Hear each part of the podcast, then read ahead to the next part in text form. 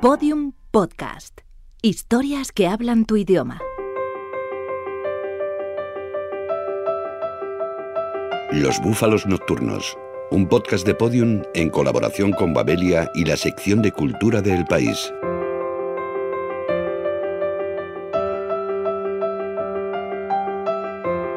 Me llamo Juan Tallón y soy escritor y periodista. Acabo de publicar el libro Mientras haya bares. El bar es un espacio para estar en comunidad, pero también es un espacio en el que se puede verificar la soledad. Creo que es el refugio de una muy buena parte de todos nosotros en algún momento, si no del día de la semana. Hay días que no puedes estar en casa, pero tampoco puedes estar en la calle. Entonces estás en el bar.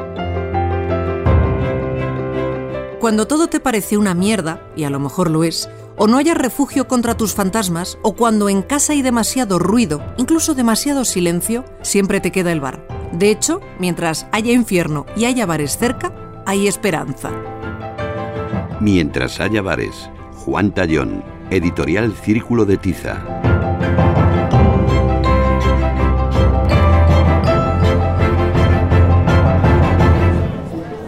Bienvenidos al bar de los búfalos nocturnos. El bar tiene algo, digamos, atmosférico, abrumador y feliz, sin contar la bebida. En él puedes encontrar amigos y desconocidos, personas solitarias, grupos ruidosos o parejas discutiendo apasionadamente sobre un tema. Frente a nosotros, en una mesa apartada, tenemos a dos de ellos. Acerquémonos sigilosamente y entremos en su conversación. Es lo que tienen los bares, la posibilidad de participar inadvertidamente de las conversaciones ajenas. Mesa 1.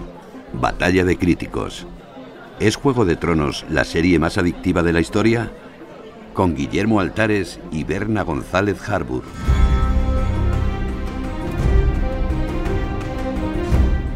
Esta serie ha conseguido crear un universo como lo creó Star Wars y eso no es solo dinero, es la capacidad de generar personajes muy carismáticos, trazar unas tramas muy enrevesadas pero adictivas y en última instancia, bueno, el gran poder de, de la buena ficción. Tiene tres elementos, uno es sexo y violencia, luego creo que los personajes están muy bien y luego yo creo que la idea de que cualquiera puede morir cambia muchísimo las reglas de juego, provoca un enganche con el espectador que otras series no han conseguido. Soy culpable de un crimen mucho más monstruoso. Soy culpable de ser enano. Aquí los personajes cambian, los personajes evolucionan y es el arco de los personajes que van transformándose. Empiezo a prever las situaciones basadas en lo que van a hacer los personajes. Y eso a mí, por lo menos como espectador, me ha distanciado un, un poquito. Ygritte no tenía elección. Sé que no me harás daño. No sabes nada, John Nieve. La pregunta es si sigue funcionando. Yo creo que sigue enganchando y engancha cada vez más a gente. Fíjate que yo creo que hubo un bache más bien en la tercera temporada. Yo la recuperé muchísimo en la cuarta, en la quinta y desde luego en la sexta me tiene absolutamente enganchada. Para mí ha, ha bajado. Por un lado, es curioso cómo ha adelantado los libros, pero me pregunto si la serie avanza. Yo discrepo, Guillermo. Yo creo que sí avanza. Es decir, es cierto que son tantas subtramas que cuando vuelve a Khaleesi o vuelve a Tyrion o vuelve a la niña Stark, dices, Dios mío, ¿y esta dónde la teníamos? Pero eso es parte de su encanto.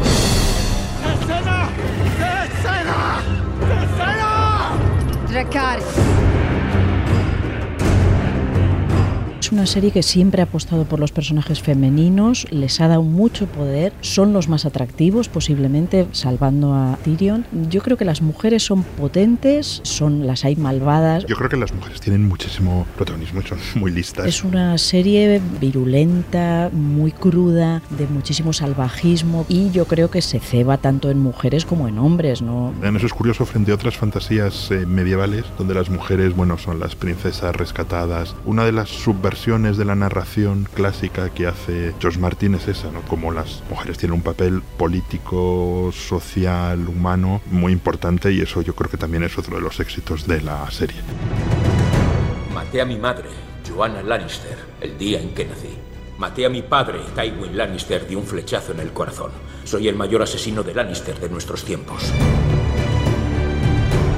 Me encanta la reina, me parece un personaje extraordinario, lleno de matices, cómo es capaz de dominar a los que rodean, su fuerza, en cierta medida me recuerda bastante a la Livia de Yo Claudio, ¿no? que es uno de los grandes personajes de la literatura y de la televisión. Ella es capaz de sostenerse y de matar a quien sea para que sus hijos avancen hacia el trono de hierro. Yo creo que Joffrey tenía un poder, ese niño diablo, ese niño cruel, sádico, parecía menor frente a su madre, la malvada Cersei, y sin embargo superó a todos en maldad y yo creo que el mal que refleja la serie es el que sirve para poner en su sitio el bien y ese es el otro valor de la serie.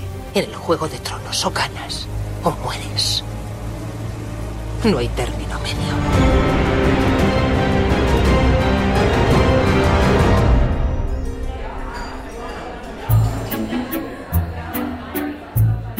El escritor estadounidense Hunter S. Thompson contó una vez en una entrevista que cierto día recordó, un año después de abandonar un apartamento de alquiler en San Francisco, que había olvidado, escondidos en una baldosa del piso de la cocina, 250 gramos de hachís. Cuando quiso regresar para recuperarlo, descubrió que en el apartamento ahora vivían dos agentes de policía. Naturalmente, Thompson tuvo que abandonar sus pretensiones, pero aprendió una lección. Mesa 2.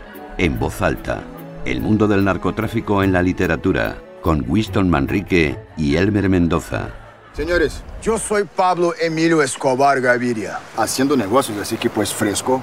Ustedes eligen plata o plomo. Esta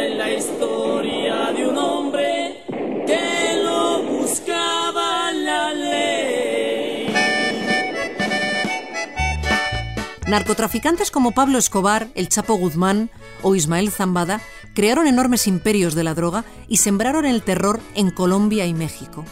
Ese clima de miedo, corrupción, decadencia y podredumbre ha marcado la vida de miles de personas y su influencia ha calado en todos los ámbitos de la cultura, desde el cine, pasando por la música, la televisión y por supuesto la literatura, como señala el periodista Winston Manrique. Existe una literatura cuyo tema está centrado en los últimos años, de las últimas dos, tres décadas, en temas relacionados con el narcotráfico y la mafia, y luego los subgéneros, que es real, la literatura y las artes reflejan la realidad y muchas veces se adelantan a que el resto de los ciudadanos veamos lo que está ocurriendo y no lo vemos desde ese momento, y luego le ha venido bien ya no solo a la literatura, sino a las demás, pues al cine, colocar esa etiqueta que, y a los periodistas, los primeros, ¿eh? y a la literatura le viene bien ese sello de narcoliteratura porque llama la atención indiscutiblemente.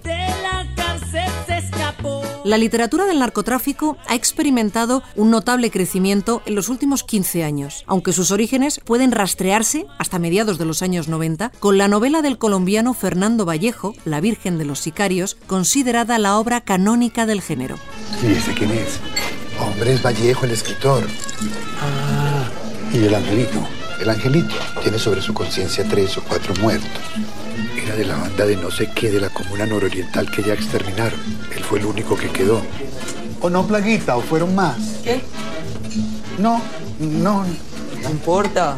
Para morir nacimos. Desde entonces se han publicado decenas de libros de autores como Laura Restrepo, Jorge Franco, Heriberto Yepez o Víctor Hugo Rascón. Pero fue un español, Arturo Pérez Reverte, quien le dio el impulso definitivo con la publicación en 2002 de La Reina del Sur, la historia de Teresa Mendoza, una mexicana que llega a España huyendo de los narcos y termina organizando su propio imperio de la droga en el estrecho de Gibraltar. Mataron al güero, Teresa. Mataron a tu marido. Así que corre, Corre cuanto puedas porque ahora te van a matar a ti. Corre, Teresa. Corre. Corre y no pares de correr. Corre, Teresa. Corre. Corre. Denostada por un sector de la crítica y ensalzada por otro, la narcoliteratura refleja un costumbrismo minucioso, lenguaje coloquial y un singular acercamiento a la figura del narcotraficante, como señala uno de los máximos exponentes del género, el mexicano Elmer Mendoza.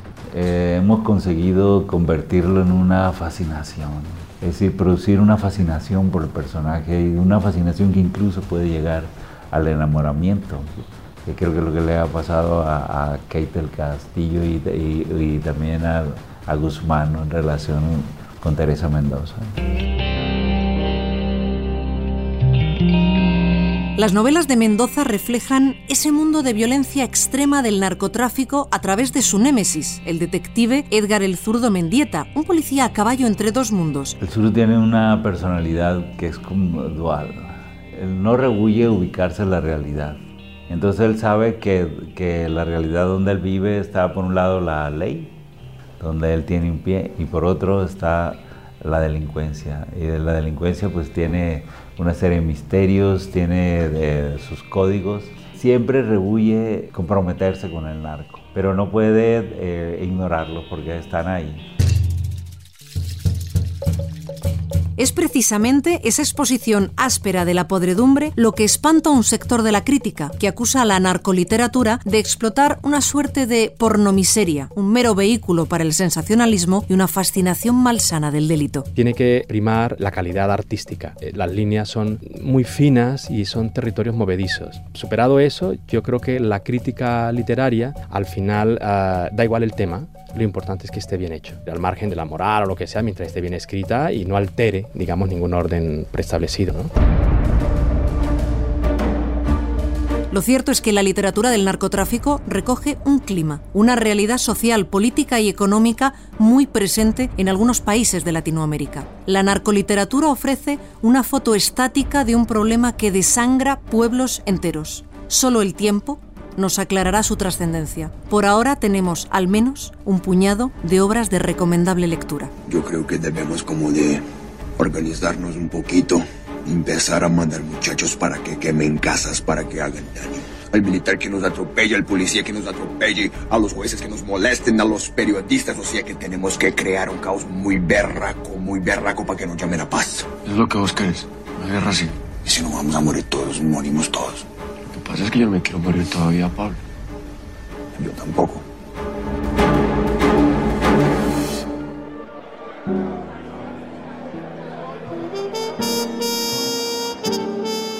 en cualquier momento un bar, cualquier bar, el bar más inhóspito al que no has entrado nunca se puede convertir en un bar perfecto.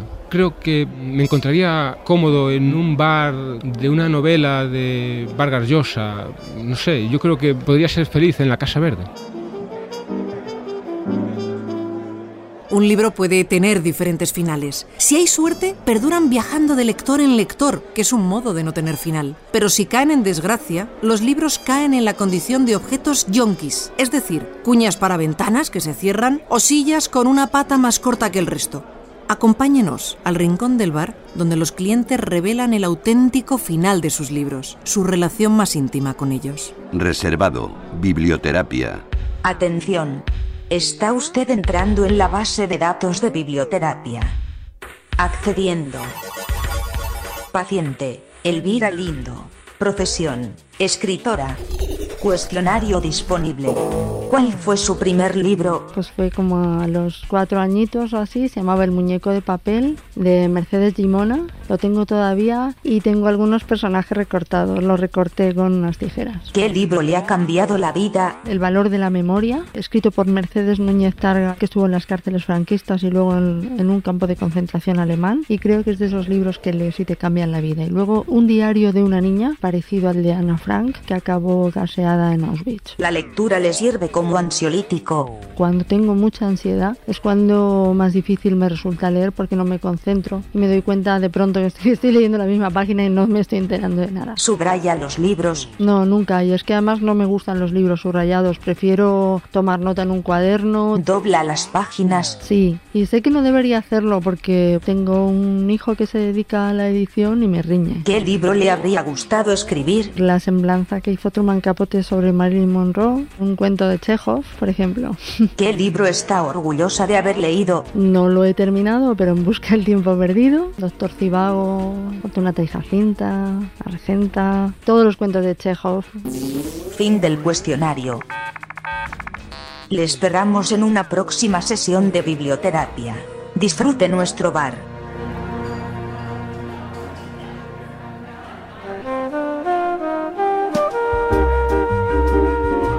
Acerquémonos a la barra. En ella, un hombre emborrona una cuartilla. Está escribiendo una lista. Las listas tienen algo de vicio, te envuelven y te arrojan a una espiral de la que no se sale si no es cayendo en otras listas y en otras espirales. El protagonista de Alta Fidelidad, la novela de Nick Horby, es un entusiasta incondicional, si no un paranoico de las listas. Música que quieres que pongan en tu funeral. Cinco cantantes preferidos. Cinco canciones preferidas. Barra. Cinco notas sobre el nuevo disco de Bob Dylan, con Fernando Navarro.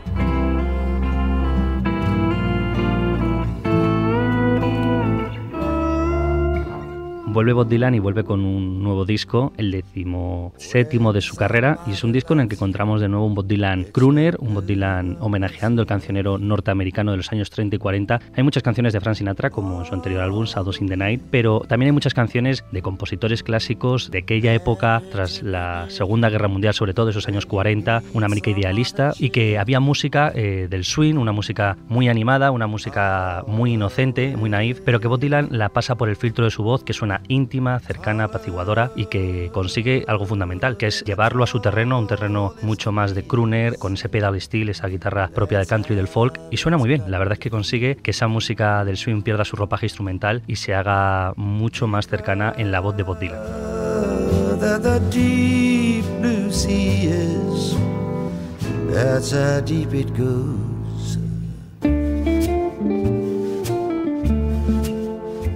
Ahí está detrás Bob Dylan otra vez más, viene haciéndolo desde los años 90, produciendo bajo el seudónimo de Jack Frogs, pero es Bob Dylan que controla todo su cancionero, que controla toda la obra, y el disco se grabó de forma muy rápida, ¿no? Entró Bob Dylan, dejó su autocar en ese Never Ending Tour que pasa por todo el planeta, y dejó su autocar enfrente de los estudios Capitol, esos estudios míticos que estuvo Frank Sinatra, también estuvieron los Beast Boys grabando álbumes como Pet Sounds, que cumplen 50 años, y se metió en el estudio con su banda de acompañamiento, la banda que la acompaña de gira, y se grabó este disco en cuestión de días. Un disco que es muy importante a nivel de lo que recupera, a nivel del legado que el Dylan intenta ponernos este siglo XXI y llevar a nuestros días una América olvidada que Dylan está obsesionado desde los años 90, desde el 97, en esa resurrección de Time of Mind, en recuperar el blues, el country, el folk, todo de raíz y traerlo a nuestros días.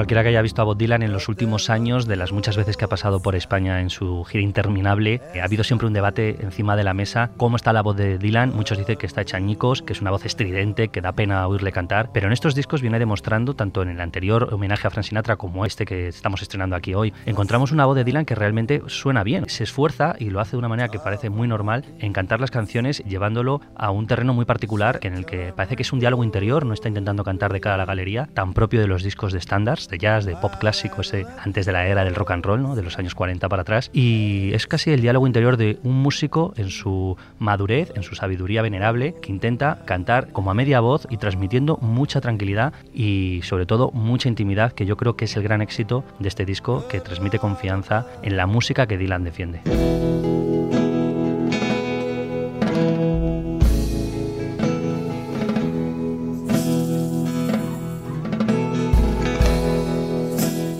Encontramos también un cruzado, ¿no? una persona que está al margen tanto del siglo XXI, que tanto lo homenajea, dándole premios como el Pulitzer, el Príncipe de Asturias, bueno, la medalla de oro que se concede en la Casa Blanca, y encontramos una persona que va a su bola, lo ha venido demostrando desde que le convirtieron en el gran renovador de la música folk de los 60, pero eh, Dylan es así, Dylan siempre ha ido a su bola y lo ha demostrado en muchísimas etapas musicales. En este caso lo está demostrando porque no le importa por dónde va la música en el siglo XXI, a él le importa retroceder hacia atrás, recuperar la memoria y hacerlo de una manera en la que solamente él cree y sacando discos con total libertad y en el que se mueve su propio cancionero en su propia universo y dimensión, que es la dimensión en la que le quiere poner Bob Dylan, que no pueden hacerlo otros artistas de su generación que están haciendo discos pues de duetos o cosas mucho más comerciales sin ningún valor trascendental y cultural como el que Dylan está intentando otorgar y creo que tiene muchísimo mérito.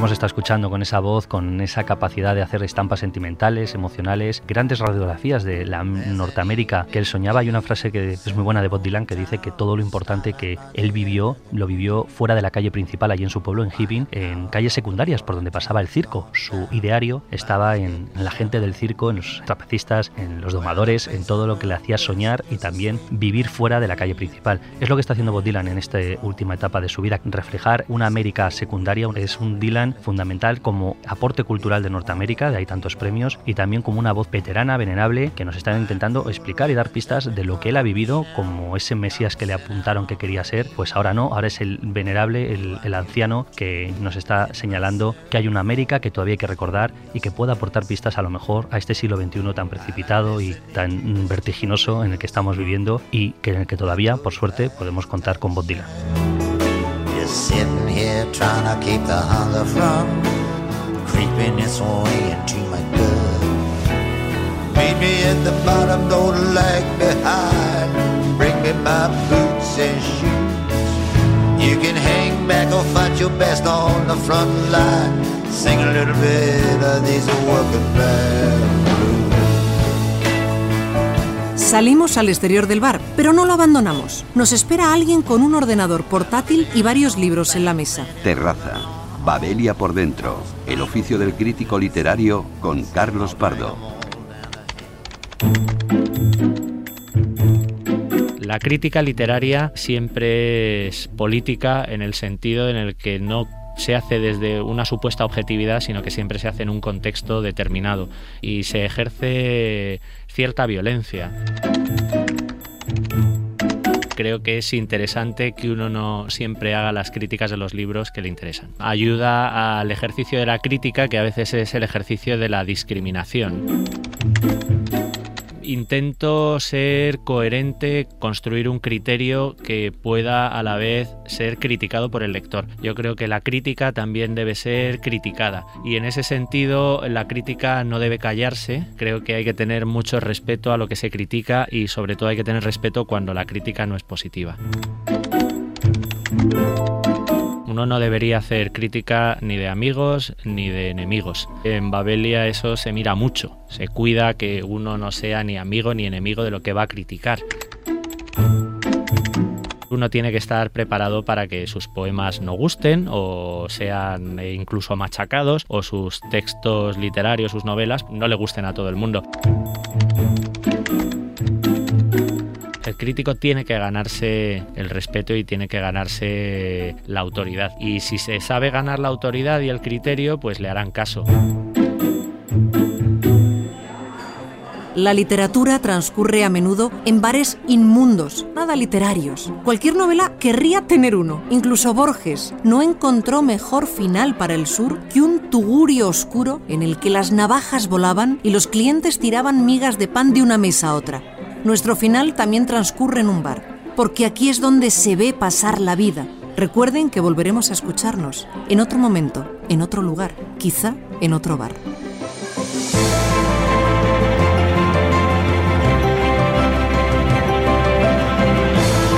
Podríamos reconstruir una parte de nuestras vidas evocando, si fuésemos capaces de hacerlo, todos los bares en los que hemos estado, los relatos que hemos vivido en los bares, a veces protagonizándolos y a veces simplemente escuchándolos. ¿no? El bar en el fondo es eso, ¿no? es un relato que no acaba. Todo lo que pase en los bares solo puede ser verdad, aunque sea inventado. Todos los episodios y contenidos adicionales en losbúfalosnocturnos.com. Síguenos en Twitter, arroba búfalo nocturno.